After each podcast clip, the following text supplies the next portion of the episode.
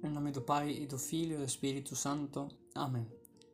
Salve Maria, sou o Padre Alejandro Cunieti, do Instituto do Verbo Encarnado, e hoje, sábado 20 de fevereiro, vamos meditar o Evangelho de São Lucas, capítulo 5, versículos 27 ao 32. O Evangelho da Missa nos narra a vocação de São Mateus, sua chamada pelo Senhor e a resposta pronta que deu o cobrador de impostos. Ele, diz o Evangelho, deixou tudo, levantou-se e o seguiu.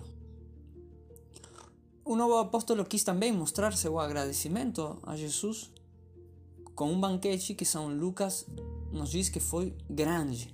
Um grande banquete fez para Jesus. Estavam sentados à mesa grande número de cobradores e outros amigos eh, de São Mateus.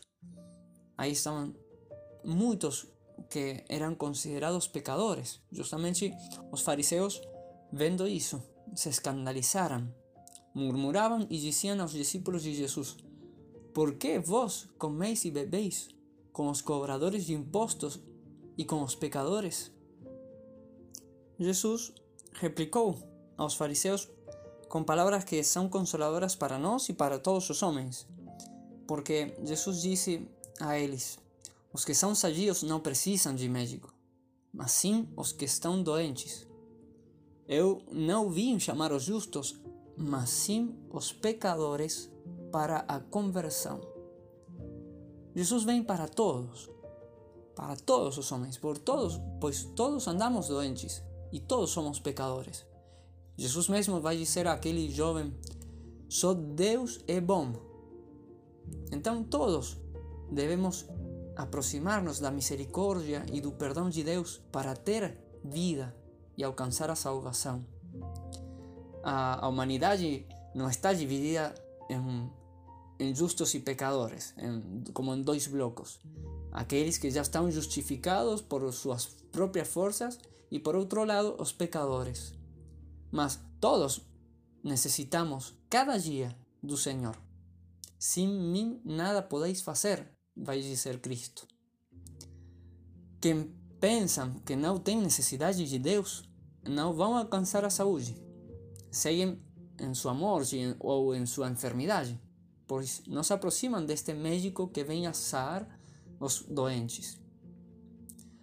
As palavras do Senhor justamente que o apresentam a Ele como médico, nos devem mover a pedir perdão com humildade e confiança por nossos pecados. E também pelos pecados daquelas pessoas que parecem querer ainda, ou seja, não só que vivem, sino que parecem querer seguir vivendo afastadas de Deus. Muito lindas são as palavras de uma, uma grande santa, de Santa Teresa de Jesus, que ela diz assim, também com ela nós dizemos: Oh, que difícil coisa vos peço, verdadeiro Deus meu, que querais a quem não vos quer, abrais a porta a quem não vos chama, deis saúde a quem gosta de estar enfermo e anda procurando enfermidade. Vós dizeis, Senhor meu, que vindes buscar os pecadores. São estes, Senhor, os pecadores verdadeiros. Não ponhais os olhos em nossa cegueira, meu Deus, senão no muito sangue que por nós derramou vosso Filho. Resplandeça a vossa misericórdia em maldade tão extrema. Considerai, Senhor, que somos obras de vossas mãos. Valha-nos vossa bondade e misericórdia. Se acudirmos assim a Jesus com humildade, Ele sempre terá misericórdia de nós e também daqueles a quem procuramos aproximar de Deus. Peçamos essa graça a Nossa Santíssima Mãe, a Virgem Maria, de poder sempre considerar-nos eh, necessitados da misericórdia de Deus, considerar-nos pecadores e não justos, não justificados pelas nossas obras, sino sempre precisando da misericórdia de Deus e que essa humildade e essa busca de Deus e de seu perdão, sua graça, nos concedam justamente o olhar benigno de Deus sobre nossa alma e o perdão de nossos pecados. A Maria Santíssima pedimos esta graça.